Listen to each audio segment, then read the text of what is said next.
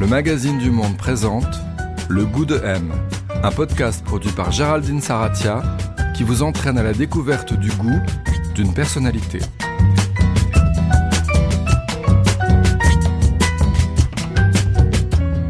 Qu'est-ce qu'avoir du goût? Pour y répondre, cette semaine, le goût de M a rendez-vous avec Émilie Dequesne. Elle est actrice, on la découvre et de quelle manière? En 1999 elle est alors la Rosetta des frères Dardenne, cette toute jeune femme de 18 ans qui se bat désespérément pour tenter de trouver sa place dans le monde et ne pas disparaître. Un premier rôle qui lui vaut un prix d'interprétation à Cannes, le film remportant lui la Palme d'Or. Ensuite, Émilie Dequesne n'a jamais arrêté de tourner, elle enchaîne les rôles, souvent complexes. On la voit entre autres chez Téchiné, Joachim Lafosse, Claude Berry, Eric Rochon, Lucas Belvaux, Albert Dupontel ou plus récemment Lucas Dont ou Emmanuel Mouret. Actuellement, elle est à l'affiche de La fille d'Albino Rodrigue de Christine Dory, dans lequel elle interprète brillamment le rôle d'une mère ultra toxique. Alors pour parler de son parcours, de la façon dont elle aborde ses rôles, de son goût, bien évidemment, on a rendez-vous chez elle à Paris, au bord du canal Saint-Martin. On passe les cafés, on se gare sur la droite, on y est.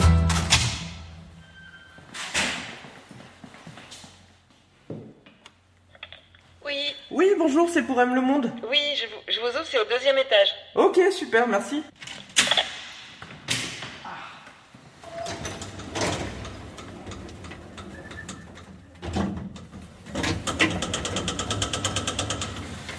Bonjour.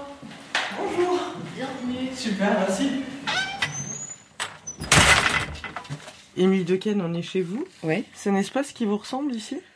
Je, je me pose la question. Je, crois pas, vraiment. Non Non, je crois pas. Vous le décrivez Enfin, oui, forcément, ça me ressemble parce que euh, c'est chez moi, mais euh, mais j'ai l'impression que ça fait trop longtemps que j'y suis en attendant, en fait.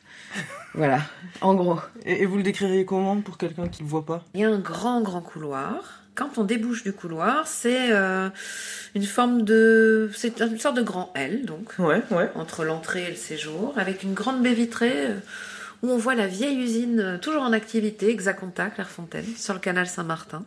Et vous voyez l'eau. Et je vois l'eau, j'ai l'impression de vivre sur un bateau. ouais. C'est pas mal.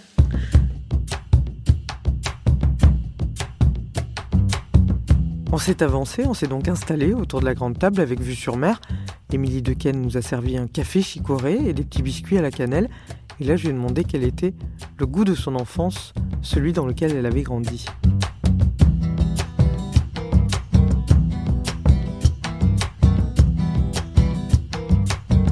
Famille.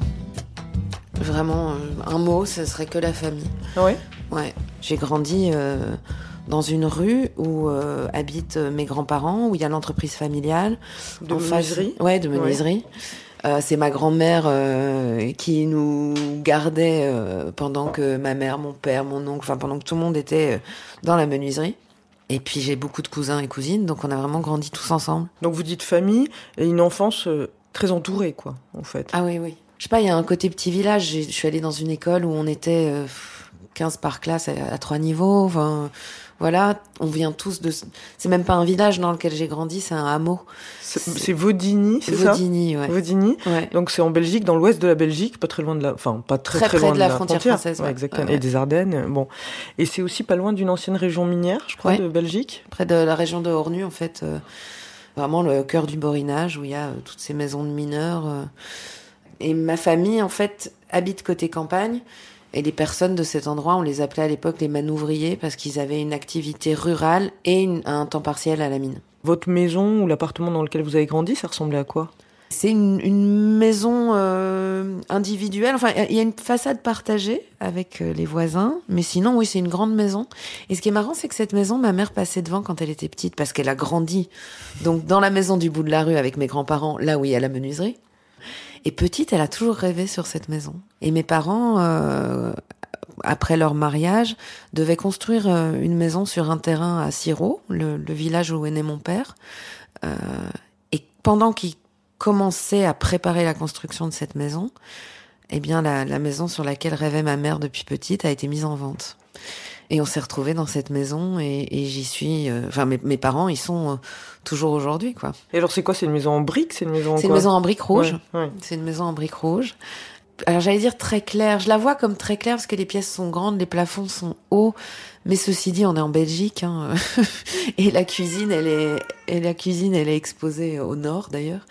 Mais mes parents se sont toujours débrouillés pour améliorer. Et encore, encore aujourd'hui, ils font des choses pour améliorer la, le confort de la maison. Ils ont créé une espèce de grande véranda euh, tout en verrière. Puis voilà, mon père, il va être fier de montrer que que la verrière, l'espèce de toit euh, pyramidal en verre, c'est de l'auto-nettoyant, qu'il y a des stores automatiques. Euh, ils sont installés un système de, de chauffage économique, des panneaux solaires. Voilà, en plus de ça, ils, ils, ont une démarche qui reste plutôt écologique. Avec depuis très longtemps, nous on récupère les eaux. Voilà, c'est des choses dont, dont mon père est très très fier je pense pas qu'il soit matérialiste. En revanche, c'est la manière d'améliorer son confort et d'être à la pointe de ce qui se fait de mieux en matière de technologie, d'écologie, etc. C'est une grande fierté pour lui. Hmm. Donc votre père menuisier, j'allais vous demander justement si vous c'était quoi ses goûts? Mais alors justement ça, ça l'intéresse, c'est-à-dire euh, tout ce qui était écologie. Euh, et les jolis meubles merisiers.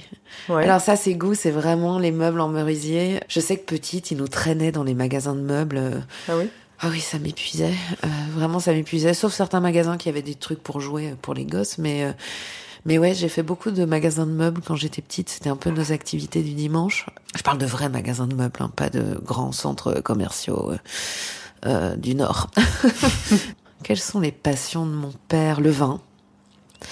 La bonne nourriture, ouais, la gastronomie, mais surtout le vin, le bon vin et, et, le, et la découverte en fait de l'autre par le voyage. Alors euh, mes parents euh, sont pas des grands voyageurs à prendre l'avion, euh, je crois qu'ils ont pas de passeport d'ailleurs.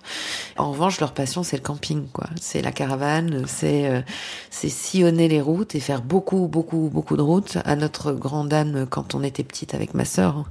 Et il faut savoir qu'on partait jamais deux fois au même endroit. Tous les ans notre destination de vacances elle changeait. Ça, ça a été toute mon enfance. Et votre mère, elle, elle travaillait également donc dans l'entreprise familiale? Oui, si vous pensez à ses goûts, justement, elle, vous dirait qu'elle aimait quoi? Alors, maman, elle a pas énormément de loisirs et même elle est, je crois qu'elle doit être une des rares personnes que je connaisse qui, par exemple, n'aime pas la musique. La musique la dérange. Ah, alors, que Mon père, alors que mon père et moi, on est, moi j'ai passé mon enfance à, avec euh, le, la platine de mon père et, et la musique quoi. D'ailleurs, je crois quoi votre père comme musique? Oh là là, du rock, non? Hmm. Oh oui, Deep Purple, Black Sabbath, euh, Led Zepp, euh, les Beatles. Euh, mais aussi, j'ai des souvenirs de, de vinyle d'Ennio Morricone, où avec ma sœur, on, on jouait des films sur cet album qu'il avait d'Ennio Morricone. Et, d'ailleurs, je me souviens même plus de quel morceau. Mais il y a un morceau qui faisait automatiquement pleurer ma sœur. Donc j'étais très vilaine et je m'amusais à lui mettre. et oui, on écoutait la musique à fond dans le salon. Et on se déguisait. Mais votre mère, elle détestait. Non, la musique la dérange vraiment, ça la gêne, ça peut vite. Euh, bon après, elle nous empêchait pas de l'écouter. Elle, elle, elle euh, prenait ses dispositions. Ma mère, elle aime jardiner. Ma mère, sa passion, c'est le jardin. Elle aime définitivement euh, les fleurs. Elle, elle s'est toujours occupée du jardin elle-même. Elle a eu ça de mon grand-père paternel. Mon grand-père paternel était jardinier. Donc nous, on a été élevés aux, fruits euh, et aux légumes, surtout euh, de saison et, et, du jardin que ma mère allait chercher elle-même. Euh, voilà, c'est là qu'elle allait faire ses courses, quoi. Et je crois que ça a dû lui, ça a dû lui, lui, rester. Et, et aujourd'hui, son jardin, c'est vraiment, c'est vraiment sacré. Son plaisir. Ouais, ouais, clairement. Ah, vous avez parlé des fruits et légumes du jardin. Vous avez dit que votre père aussi, lui, il était hum, euh, la gastronomie, ça lui, ça, l'intéressait, le vin. Il y a, du, coup, il y avait un plaisir comme ça de manger dans votre famille? Ah oui, oh là là. Ouais. Ah oui, mais les repas chez nous, c'est sacré. Ça a commencé avec mon arrière-grand-mère qui habitait Olchin, qui est un petit village pas loin de Binche, où euh, tous les ans il y a le carnaval avec les Gilles. Ah oui. Ça, c'est vraiment ma Madeleine de Proust. Les sabots, les, les clochettes et les oranges sanguines. Euh, c'est vraiment rien que d'en parler, ça me, ça me bouleverse. Et une fois par mois, on allait euh, manger le dimanche chez mon arrière-grand-mère. Et j'ai eu la chance qu'elle puisse le faire longtemps parce qu'elle est morte quand j'avais 20 ans. Il faut savoir qu'elle a été cuisinière, elle a sa mère était cuisinière euh, dans des grandes maisons bourgeoises. J'ai euh, toujours un truc avec ces recettes. Alors j'ai parfois du mal à déchiffrer l'écriture, mais mais ouais, j'ai des souvenirs de plats d'enfance comme ça chez mon chez mon arrière-grand-mère dingue. Les fêtes de famille au carnaval où toute la famille du côté de mon père où on mangeait tous ensemble.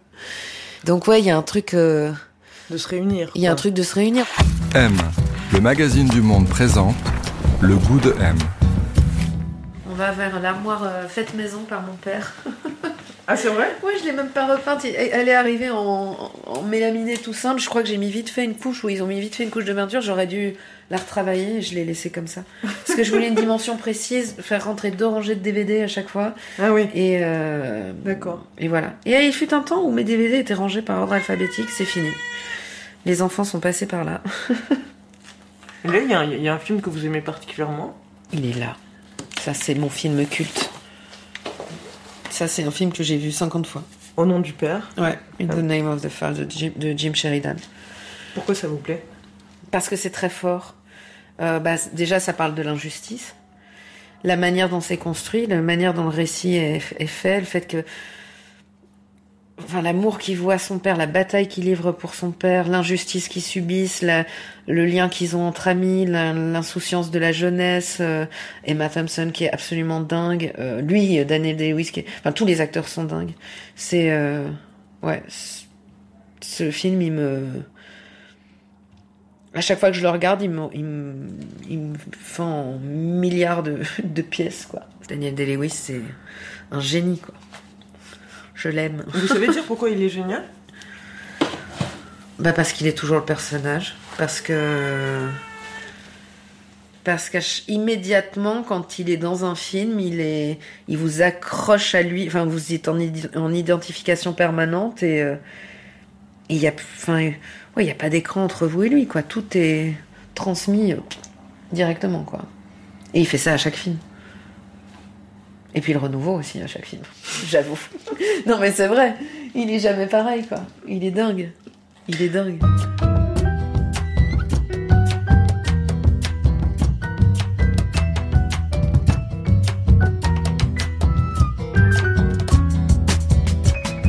Je sais que toute, toute petite, mes premières grandes émotions, c'était euh, ces fameux jeux de gosses où on disait que, etc., les déguisements.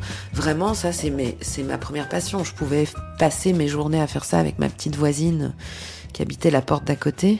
Ensuite, le vidéoclub, euh, le vidéoclub et les films d'horreur.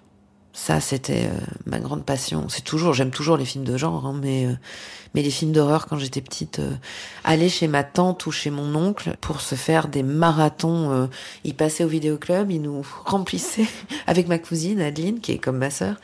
Ils nous faisaient le plein de, de, de friandises, de sucreries, de chips, de trucs que je n'avais absolument pas le droit de manger à la maison. Et on se faisait euh, des marathons de films d'horreur qu'on regardait. Je crois que j'ai vu Les Griffes de la Nuit, j'avais 8 ans, quoi.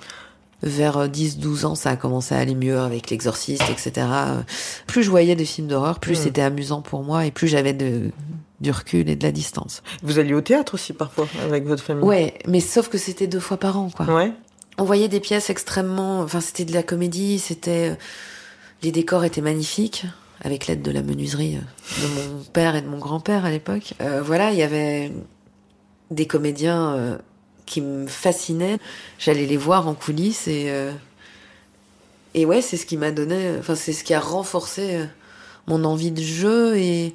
Et je pense que c'est à ce moment-là que la, la notion d'émotion naît avec, euh, enfin, au-delà du jeu purement enfantin, Mhm. c'est le fait d'aller chercher des émotions qui sont pas censées être là et qu'on créerait. Ça devient conscient chez vous assez tôt de vous dire euh, moi je veux je veux faire ça aussi enfin je veux je veux jouer euh, sur scène ou? En tout cas, mes parents le voient. Mes parents, ils le, ils le remarquent. Mais avant même d'aller au théâtre, je, je dansais, je chantais sur les tables, tout ça. J'avais tendance à aimer, euh, à aimer le spectacle, en tout cas le donner.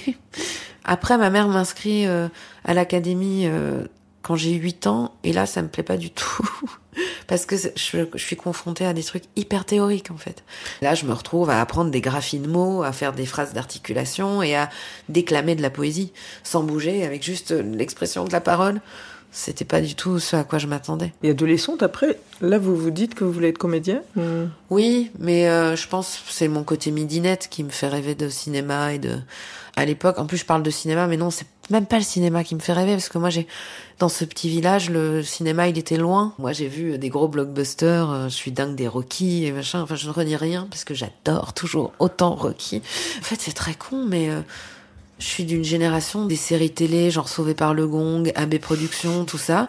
Et euh, ces trucs américains euh, me font rêver d'une vie qui est pas la mienne. Moi, j'ai grandi. Enfin voilà, je mes sorties, c'est euh, les fêtes de village, la fête de la bière. Je vais voir les vaches vélées avec l'école. Enfin, il y a un truc quand même. Il y a, y a deux mondes quoi. Et attention, j'adore hein, la fête de la bière et, et voir les vaches vélées. Hein. J'adore ça. Hein. Mais voilà, il y a, il y a un truc qui me fait rêver par rapport à la célébrité, j'avais envie d'écrire à AB Productions en disant mais changer de comédien et tout ça, euh, moi je pourrais faire des trucs, euh, c'est mal joué. Enfin, il y avait ce truc comme ça un peu un peu mélangé. Mes parents veillent au grain. Ils refusent que j'aille passer n'importe quel casting et que je fasse n'importe quoi. Je rêvais de chanter aussi, j'écrivais de la musique. Et euh, mes parents me protègent quand même vachement. Donc je pense qu'au théâtre et, et, aux fêtes, aux sorties. Donc à cette époque, vous allez en boîte, quoi. Ah ouais. Donc vous travaillez plus trop à l'école Pas beaucoup. Ils vous laissent sortir vos parents quand même Oui, de manière contrôlée, de manière très intelligente. Ma mère a toujours eu peur que je fasse le mur et de se réveiller un jour et de pas savoir où j'étais. Donc elle m'a toujours euh, autorisée à sortir, mais en me disant voilà, je sais où tu vas, avec qui, et euh, l'heure à laquelle, l'heure sur laquelle on se met d'accord, tu la respectes et tu pourras continuer à sortir. À une époque, je sortais beaucoup à Lagoa, à Menin, c'est dans les, c'est dans les Flandres. C'est loin quand même. Ouais, c'est bien euh, une heure et demie, euh, presque deux heures de voiture de chez mes parents, et euh, on le faisait en train. Ma mère voulait pas que je rentre par le premier train du matin. Elle trouvait que c'était beaucoup trop tôt, trop tard pour moi. Donc elle venait me chercher en voiture. Quoi. Elle venait me chercher à 2, 3 heures du matin en voiture. Elle a fait pareil au festival de Dour. Enfin voilà. Non, une bonne guerrière, ma mère. Alors du coup, bon, donc vous, vous arrêtez un peu toutes les activités euh, extrascolaires, vous vous reconcentrez, et puis c'est à ce moment-là finalement que ça va un peu basculer quand même, parce que votre tante euh, repère une annonce dans un journal, mmh. c'est ça, de casting, euh, et puis c'est pour Rosetta, bon voilà, des frères Dardenne. Et là, mes parents sont d'accord. Ah, les frères Dardenne, c'est sérieux. Moi, je connaissais pas. Ils viennent de faire la promesse. Bon, ce rôle, euh, il est assez loin des, des on parlait des, des séries télé, du glamour, des limousines. C'est une, une, toute jeune, jeune femme euh, qui vient de perdre son emploi et puis qui se débat, euh, qui vit dans un mobilhome et qui se débat comme elle peut. Mmh. Voilà, elle marche beaucoup dans la boue. Enfin, c'est, c'est dur comme film. C'est filmé caméra à l'épaule. Enfin, à l'époque, c'est très marquant. Et donc, elle se bat pour essayer de trouver du travail. Et son obsession, c'est de ne pas disparaître. Quoi. De pas, ouais. Elle a très peur de disparaître, de pas arriver à s'inscrire dans ce monde. Et donc, vous passez le casting pour ce rôle, quoi. Quand ma tante voit cette annonce et qu'elle m'informe de cette annonce, moi, je, je pense, enfin voilà, j'y vais, je fais des polaroids avec mon cousin, je leur écris, j'écris une lettre aux, frères, je connais même pas les frères Dardenne, j'ai même pas vu la promesse, enfin, c'est tellement pas ma culture, euh, faut savoir qu'à l'époque, j'étais euh, blonde platine. Euh, je crois que j'avais un carré ultra plongeant. Je me faisais des damiers dans le crâne, le, le, crâne rasé derrière, des piercings. Est-ce que j'avais déjà un piercing dans la langue? Non, je crois que je l'ai fait après, envers et contre tout. Mais voilà, il y avait un truc euh, où j'étais absolument pas euh, le personnage de Rosetta. Donc je débarque au casting, je suis en mini jupe ultra moulante, euh, maquillée, euh, maquillée comme une voiture volée, euh, des plateformes choses comme ça. Je mettais des buffalo, ouais, ouais, ouais, gros truc. Et enfin voilà, et je rencontre les frères Dardenne comme ça qui me font directement enlever mes chaussures. Et c'est vrai que je n'ai aucune idée de de ce dans quoi je mets les pieds, quoi. Et voilà, et je suis revenue une deuxième fois, c'était un peu plus long. J'ai toujours pas lu de scénario. Et la dernière fois où je les vois, c'est une journée entière où, euh, oui, où ils développent des scènes du scénario, mais un peu à l'impro. Je fais ce qu'on me dit. Je commence à me rendre compte que ça va pas être aussi glamour que ce que j'espérais. Mais vous le vouliez. J'avais envie de tourner un film, ouais. j'avais envie de voir ce que c'était que de tourner un film. J'avais envie de jouer, quoi. Et en plus, pour le coup, oui, c'était pas glamour, mais il y a rien de mieux pour quelqu'un qui veut jouer d'aller vers un univers qui est pas du tout le sien, vers un personnage qui est pas du tout comme soi. Vous avez beaucoup travaillé parce que, par exemple, il y a tout un travail sur la gestuelle. Enfin, ils vous font, euh, je sais pas. Euh, bah, ils m'ont fait refaire les choses euh, pendant un mois, la ouais, boîte de ça. pêche. Enfin, c'est ça. J'ai dormi dans la caravane au camping avec la comédienne qui joue ma mère. Il y a une vraie, un vrai plongeon quoi dans l'univers de Rosetta les gaufres. Je suis allée faire et vendre des gaufres. Euh, ouais, je suis allée faire et vendre des gaufres dans un centre commercial euh, à Liège. Vous trouvez ça dur à l'époque? Non, je trouve pas ça dur. En fait, je trouve ça amusant. Je trouve ça assez ludique. Il y a juste des choses qui me choquent. Quand, quand je sais que quand quand je vends des gaufres au centre commercial, moi, je viens d'une famille. Euh, mes parents, ils m'ont appris que on traite les gens d'égal à égal, on, on, on, est des êtres humains, on respecte l'autre, on écoute l'autre, et quelle que soit sa position dans la vie, quelle que soit sa position, ouais. justement, il n'y a pas de position. Quoi qu'il fasse dans la vie, on traite les gens comme on voudrait être traité. Et c'est vrai que quand je me suis retrouvée dans ce centre commercial à vendre mes gaufres, j'ai vu comment les gens pouvaient se comporter euh, en fonction de ce qu'ils peuvent imaginer de ton statut social. Et je l'avais jamais vécu. Ça a été un peu un choc, quoi. C'était ma première expérience dans le monde du travail, même si ça a duré euh, deux jours hein, pour, euh, Ouais, ouais, pour ouais. Rosetta. Non, je trouvais ça plutôt agréable. Moi, je regrette qu'on prépare pas toujours les films comme ça. J'aimerais bien, moi, toujours préparer. Le fait d'avoir du vécu en commun avec le personnage, il y a des choses, du coup, que t'as pas besoin de, de prétendre au moment où tu tournes, quoi. 99 après le film Mon mère Rosetta, Palme d'Or, vous vous décrochez un prix d'interprétation féminine. Ensuite, ça va enchaîner pour vous. Il va y avoir bon le Pacte des loups qui vous aide tout de suite à, ça vous décolle tout de suite en tout cas de l'image de Rosetta, hein, s'il y en avait un doute. Et puis il va y avoir pas mal de films. Et, et un des premiers rôles importants que je retiens, c'est euh, La fille du RER de Téchiné Ouais. en 2007. C'est un rôle assez marquant. Euh, Téchiné, c'est votre goût, c'est une expérience marquante? C'est une expérience évolutive. C'est-à-dire qu'on a mis du temps à se faire confiance. Bon, déjà, il m'impressionnait, hein. C'est finé, quoi. Je... Ouais. Et parfois, il peut être un peu maladroit. C'est vrai qu'au début, André, il... il a pas confiance en moi, quoi. Je, je, je le sens dur, j'ai l'impression qu'il me surveille, que qu'il a l'impression qu'il obtiendra pas ce qu'il veut de moi. Donc au début, c'est très difficile. Et puis, euh, bah, le tournage commence. On se cherche toujours. Puis arrive Catherine Deneuve, qui joue ma mère. Et je vois que Catherine, elle est comme moi. Qu'elle a cette, euh, cette crainte ou ce respect. euh, Ouais. Enfin, heureusement, mais qu'elle a cette, cette même crainte d'André face à son exigence, quoi. Et, euh, et parfois sa maladresse avec les actrices. Et puis finalement, avec André, euh, bah, les jours passant, ça, heureusement, ça a pas pris trop de temps. Il se rend compte que finalement, il aura absolument tout ce qu'il veut et qu'il peut me faire confiance. Et, euh, et ça devient une relation euh, assez amusante où, euh, où je sais que je peux le taquiner, où on dira euh, ensemble que bah, finalement, dire de lui qu'il est exigeant, c'est une manière très polie de dire qu'il est casse-couille. Et euh, voilà, il y, y a ce truc comme ça, j'ai ce beau souvenir-là euh, avec, euh, avec André, ouais. Vous, vous- voilà, vous avez besoin de sentir qu'on vous fait confiance et après vous dites, euh, moi j'ai pas de distance quoi. Enfin, vous vous foncez dans les scènes. Enfin, il y a un truc Ouais. de. Ah Ça- oui, clairement. Et je- ça, vous avez toujours su faire ça? Bah, c'est pas toujours évident. Franchement, il y a une fois où ça a été plus difficile parce que c'était un personnage ignoble.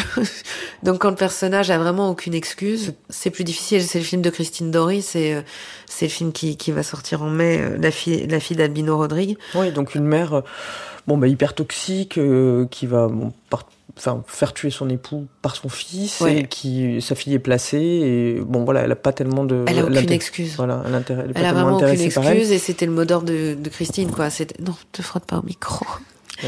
On a une petite chatte Ouais. dans cet épisode. Il y a ses ronrons et, et elle caresse le micro. Vous voulez aborder comment, vous, les personnages, justement? Enfin, psychologiquement, pas du tout. Je pense aussi, par exemple, à, euh, à Perdre la raison de Joachim Mhm. Lafosse, qui était un rôle super important. Donc, vous, il y avait Rahim, Nils Astrup, et vous jouiez cette mère euh, voilà, qui va commettre un infanticide, qui va tuer ses enfants. Euh, vous les abordez comment, ces personnages-là?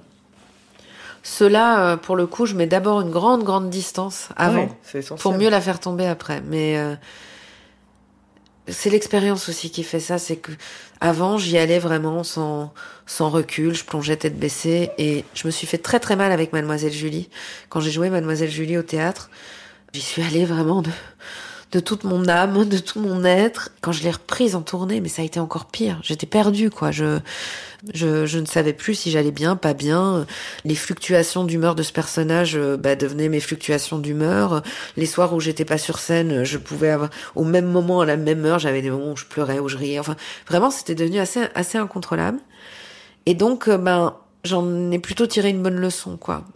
Et est arrivée la rencontre de Joachim Lafosse, justement, pour perdre la raison, où Joachim m'a proposé de rencontrer euh, une chef de service, une chef psychiatre à l'hôpital Saint-Pierre à Bruxelles, qui est spécialisée dans les dépressions postpartum, etc. Et ça m'a permis de baliser tout de suite, de faire la différence entre ce personnage et moi. Ça m'a protégée, ouais. Ça m'a vraiment protégée. Là, on parle de quelques rôles un peu marquants de votre carrière. Enfin, si on parle voilà, de votre goût, comme ça, en tant que comédienne. Refuser, c'est important, justement, pour construire son goût. Des propositions, je veux dire, euh, Oui, je refuse plus que, je- que, Ouais. que ce que je vous fais. refusez beaucoup. Alors, qu'est-ce qui fait que vous y allez ou que vous y allez pas? Il faut que ça me plaise. C'est tout. Ça va pas chercher plus loin. J'ai pas. Je fonctionne à l'émotion. Je suis pas du tout une encyclopédie. Alors là, je, vois un film, je l'oublie instantanément. Je vais parler d'un film, je suis même plus capable de citer les acteurs. Je suis même plus... enfin, il y a un truc comme ça où où je n'ai aucune mémoire, aucune référence. Je j'intellectualise pas du tout, du tout, du tout. Donc tout va au feeling, tout va à l'émotion. Et quand je reçois un scénario, bah faut que ça me touche d'une manière ou d'une autre. Je peux pas y aller à moitié, quoi. C'est pas possible. Par exemple, je pense à hum, Les choses qu'on dit, les choses qu'on fait, d'Emmanuel Mouret. Je crois que vous aviez euh, refusé plusieurs projets à lui auparavant. Et ce personnage-là, qui est étonnant quand même, cette femme, euh, voilà, ça vaut un César du meilleur second rôle, c'est ça? Cette femme qui finalement, euh, par amour, hein, va, va, va, laisser croire à son, à son compagnon qui la quitte, qu'elle a une autre histoire, qu'elle est heureuse elle aussi, pour pas laisser peser la douleur, de voilà, qui culpabilise pas, qui c'est tout ça. Ce personnage-là, il vous a touché profondément?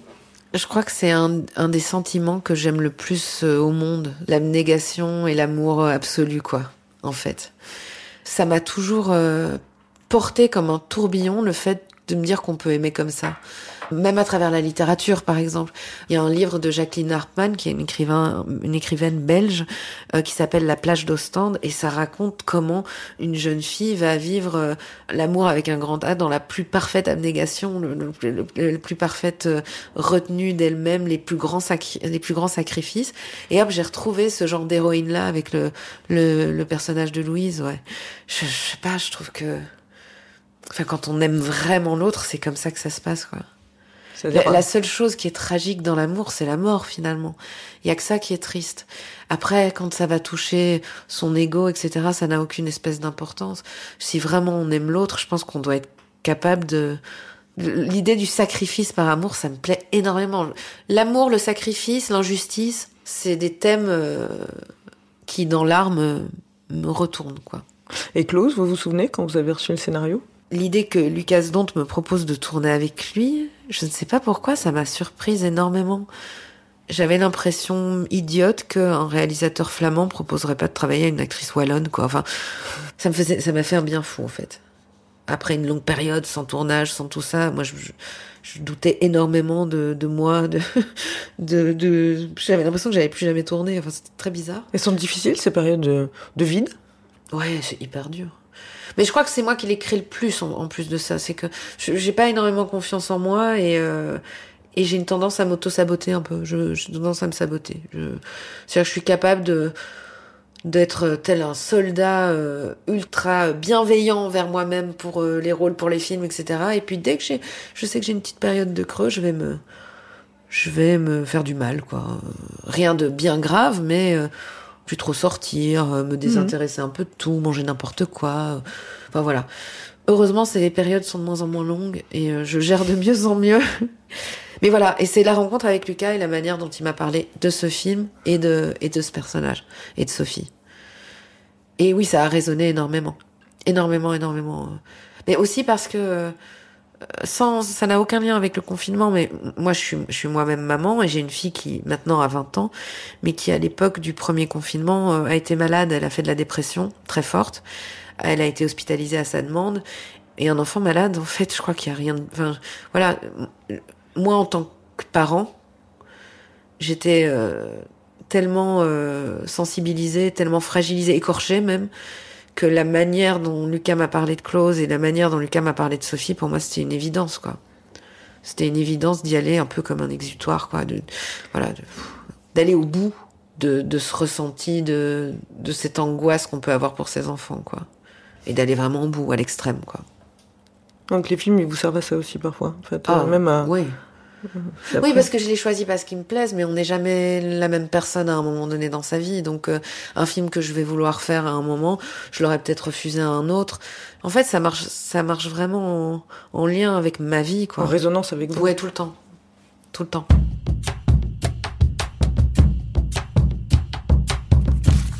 M. M. M. M. M. M. Le goût de M. Là, c'est quoi C'est la bibliothèque ici Ouais, on est dans la bibliothèque avec nos, nos livres et nos, nos petits hôtels respectifs. C'est-à-dire que il y a l'hôtel euh, de droite qui est celui de mon mari qui est très euh, spirituel, voilà, avec euh, les personnes de sa famille, des représentations religieuses, bouddhistes, etc.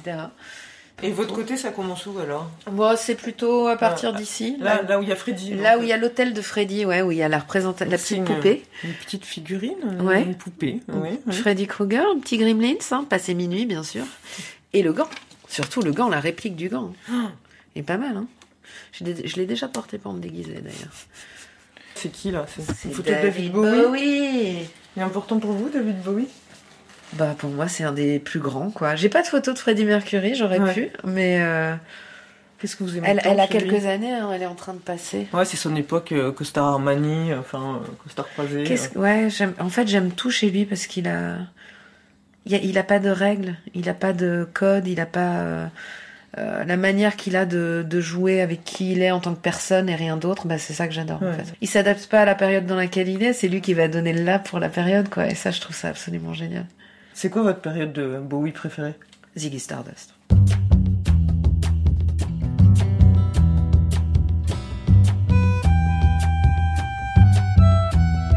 Émilie Dequesne, on est chez vous. Quelle relation vous entretenez avec les objets qui vous entourent? Ils sont importants ou pas? Pas tant que ça, il y en a beaucoup, hein, c'est un peu encombré, mais euh, mais parfois je me dis, mais par exemple là il y a une sorte d'arrosoir, je ne sais même plus d'où il vient et pourquoi je l'ai gardé. Je ne sais plus du tout. Je crois que je vais le bazarder à un moment donné parce que en fait s'il n'y a pas de sentiment, je garde pas quoi.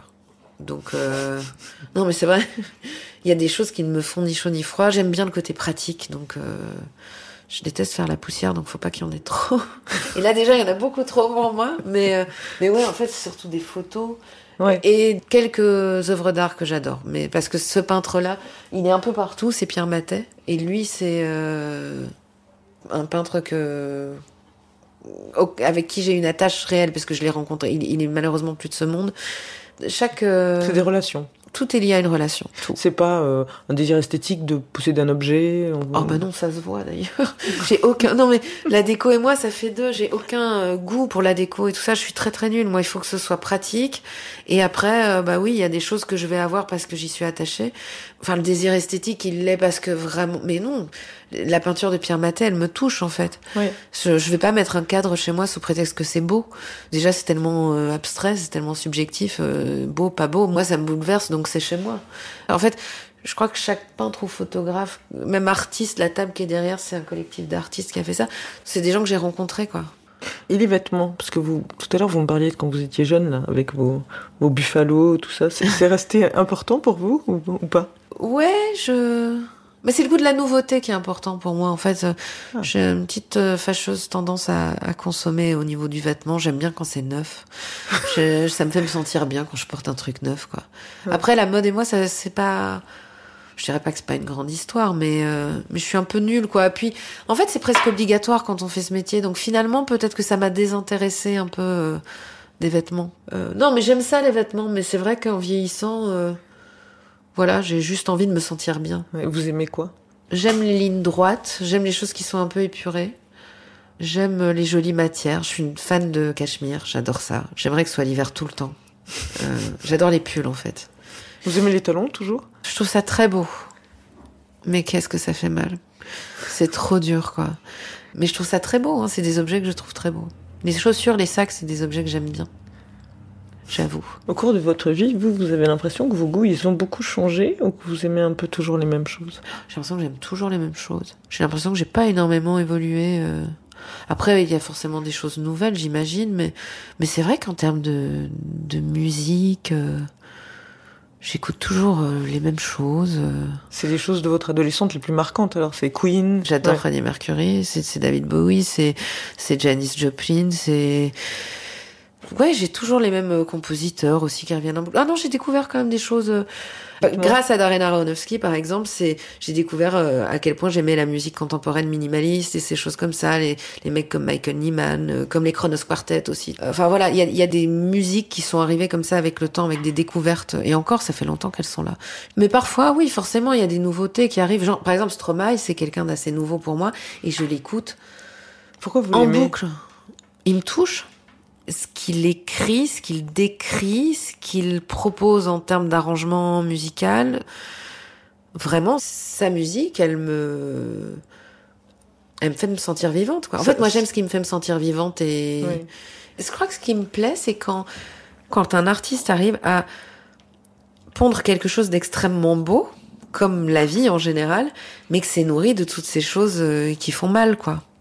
C'est, c'est réussir à mettre ensemble la beauté de la vie avec ce qu'elle a de plus chien, quoi, de plus dégueulasse, de plus.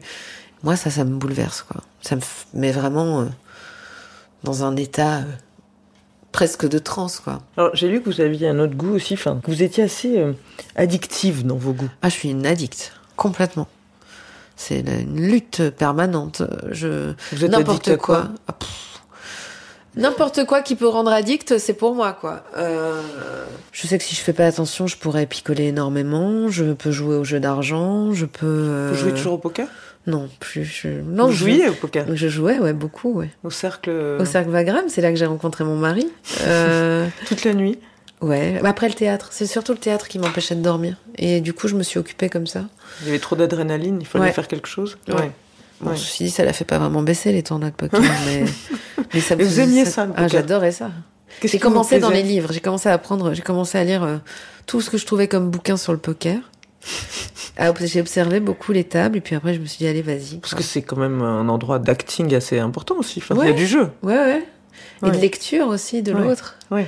Ouais, je, je, je sais pas, ouais, l'adrénaline que ça génère, le fait de gagner, quoi, la récompense du, du cerveau. hein. Moi, je joue à Pokémon Go, quoi. Je suis euh, comme une dingue quand j'ai des 100% et des shiny. Alors, euh, non, mais c'est débile. Mais voilà une addiction que je m'autorise encore parce que mon, le, le- la récompense dans le cerveau euh, s'illumine et je fais pas trop de dégâts ni à moi-même ni aux autres. Donc, euh, mais ouais, mon cerveau, il aime être récompensé, quoi. Rien que le plaisir instantané des sucreries, du chocolat, tout ça, euh, c'est pour moi. Bon, les drogues, euh, non, c'est bon, euh, c'est réglé, mais euh, mais c'est vrai que ça aurait pu, quoi. Dites-moi des types de goûts qui vous plaisent. Dites-moi des mots de choses que vous aimez. Chocolat noisette. Ça, c'est des choses que vous aimez? Chocolat noisette. Je crois que c'est vraiment mon cerveau est complètement addict à ce goût. Autant euh, du bon chocolat et de la bonne noisette, quoi, autant de l'industriel, quoi, vraiment. Il y a des choses que vous détestez? Oui, il y a des choses que je déteste, mais dans ce monde, c'est un peu ridicule. Mais l'injustice, le, le foutage de gueule, le manque de respect, la non-écoute, le, le- le- j'aime pas la tolérance non plus parce que je trouve que quand on tolère, en fait, on tolère, on n'aime pas, on n'essaie pas réellement de comprendre l'autre. Enfin voilà, il y a, oui, il y a des trucs que j'aime pas. Après, non, je pense pas qu'il y ait des choses que je déteste en soi profondément Hmm. dans ma vie personnelle, quoi. Je mangerai pas de tripes. J'aime pas les abats. Voilà. J'aime pas les abats. J'ai vraiment du mal avec les abats. Sinon, je suis assez curieuse, en fait. J'adore la curiosité. Je trouve que la curiosité, c'est quand même le. Vous le- aimez être surprise? Ah, j'adore être surprise. Ça, vraiment, j'adore. Dans votre métier aussi? Ah oui. Mais chaque, euh, chaque tournage, c'est une nouvelle expérience. C'est pour ça que j'aime tourner et que j'aime plus jouer au théâtre. C'est que le tournage, on se renouvelle beaucoup plus tous les jours, quoi. Et que ce soit avec les comédiens avec qui on va tourner, l'équipe qui change, le metteur en scène, Mm. son point de vue. Enfin, en fait, ouais, il faut que ça change tout le temps. J'aime C'est bien. comme des vêtements neufs, quoi. C'est ça. C'est ça, de- ouais, c'est ça. Ça permet de. Oui, en fait, j'aime la nouveauté. Ouais, Ouais, j'aime ouais. la nouveauté. J'aime faire des choses pour la première fois. Alors ça. Vous avez Et fait quoi de, pour la première fois, par exemple Récemment? Vous recevoir ici? Oui. Bonne réponse. Est-ce que vous diriez que vos amis ont du goût Ah oui, je pense. Plus que moi d'ailleurs. Ma sœur, par exemple, elle a un goût fou. Ah ouais? Ma sœur, sa, sa spécialité, c'est la décoration, justement. Là où moi, pff, je, je comprends rien. Elle refait les meubles, elle les retape, elle est, elle, elle a énormément de goût. Vous dites, ça fait plusieurs fois que vous dites, ils ont plus de goût que moi, ou moi j'en ai pas trop à cet endroit. Mais c'est quelque chose qui vous gêne ou qui vous complexe ou pas du tout? Vous dites, Ah non, je suis ça comme me, ça. complexe, ça me Ouais. complexe pas, je suis comme ça. Je, Ouais. Bah, je pense que j'ai mes goûts, c'est tout. Je sais pas s'ils en ont plus ou s'ils en ont moins, Ouais. mais ils sont différents en tout cas. Ouais, je pense que c'est plus, ce serait plus juste de dire ça. Ouais, je suis la reine de l'oisiveté, moi, finalement. Et donc, parfois, en soi, euh, je me dis que leurs goûts sont différents parce qu'ils sont dans une forme d'urgence que moi, j'ai la chance de pas toujours connaître. Mais est-ce que c'est une chance finalement? C'est la gestion du vide alors, encore Ouais, une c'est fois. ça. Hmm. C'est une différence de gestion. Ouais. euh, ouais. Et moi, le vide, ça me dérange pas, quoi. Je, j'aime bien de rien faire. Est-ce que vous êtes déjà tombée amoureuse de quelqu'un dont vous n'aimiez pas le goût? Bah, j'aime mon mari et euh, il y a des goûts euh, qu'il a que je n'ai pas du tout. Et pourtant, Dieu sait que j'aime mon mari. Mais j'écouterai pas la musique qu'il écoute. euh. Mais je crois que je pourrais tomber folle amoureuse de quelqu'un qui a pas du tout les mêmes goûts que Ouais, moi. Ça ouais. passe pas par là. Pour... Après, tout dépend. Faut pas que ce soit de mauvais goût, sinon c'est pas possible. Je suis sûre que chacun a son idée du mauvais goût, mais en tout cas, moi, tel que je le définis, il est vraiment euh, sur des notions de de de, De valeur. de valeur, ouais. Voilà. Morale, quoi. Ouais. C'est plutôt ça. Ouais. C'est à ça qu'il faut pas toucher, quoi. Et, et moi, là, je pourrais jamais aimer quelqu'un qui aurait mau- mauvais Mm. goût dans ce sens-là. ouais. Alors ça serait quoi pour vous avoir du goût? C'est la découverte pour moi, le goût. C'est le fait d'être sans cesse en train d'essayer de découvrir.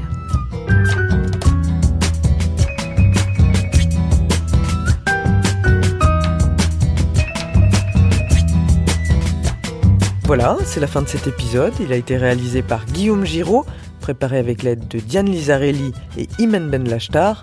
Le goût de M est produit par Genre Idéal pour M, le magazine du monde. On se retrouve très bientôt avec un autre invité, un autre goût.